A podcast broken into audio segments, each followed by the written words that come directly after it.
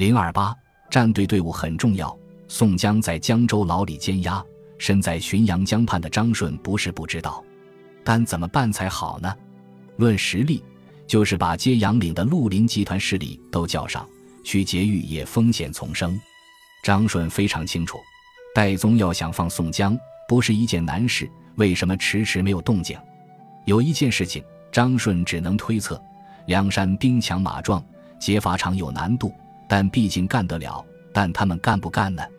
救不救宋江，的确是一道难题。张顺经过苦思冥想，终于找到了答案。有实力的时候，我们要的是结果；如果没实力的时候，大家在乎的是态度。凭借这个答案，张顺立刻整理出这样几个问题：第一，宋江是有威名的人；第二，梁山也好，戴宗、李逵也好，救不救宋江，目前是一个未知数；第三，张顺拉上街杨岭的各位老大也不具备救宋江的实力；第四，不救宋江，江湖上传出去说不过去；第五，进行救宋江的豆腐渣工程，表面上要真救。实际上真不救，张顺的态度不是一般的好。为了保住自己够义气的形象，他迅速发出了接杨岭绿林集团的召集令，并带领大家巡游在浔阳江边五个昼夜。这一百二十个小时，他们顶严寒、应酷暑，充分发挥了绿林集团成员不怕蚊虫叮咬的优良传统，集中表现了绿林集团成员具腐蚀、永不沾的思想觉悟。张顺的态度开始发生变化了，原因在于梁山好汉已带领宋江杀出城外，宋江被监押。不但李逵想跟政府单挑，而且梁山人马也大批下山。此时得来点真格得了。正当宋江面对浔阳江的滔天巨浪一筹莫展的时候，张顺带领这些很有觉悟的揭阳岭绿林集团成员及时出现在浔阳江上。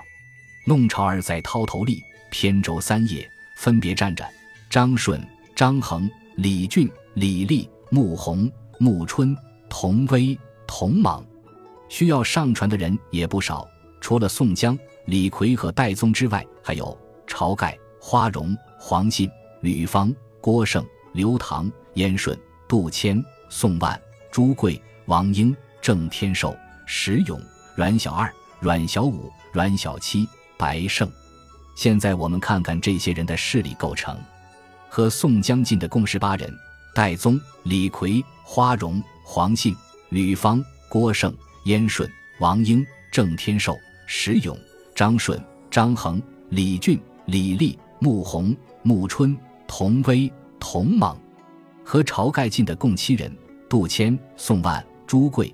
前面三位的老大是林冲干掉的，对晁盖有多近尚难把握。刘唐、阮小二、阮小五、阮小七、白胜这五位是晁盖死党，感情是需要磨合的。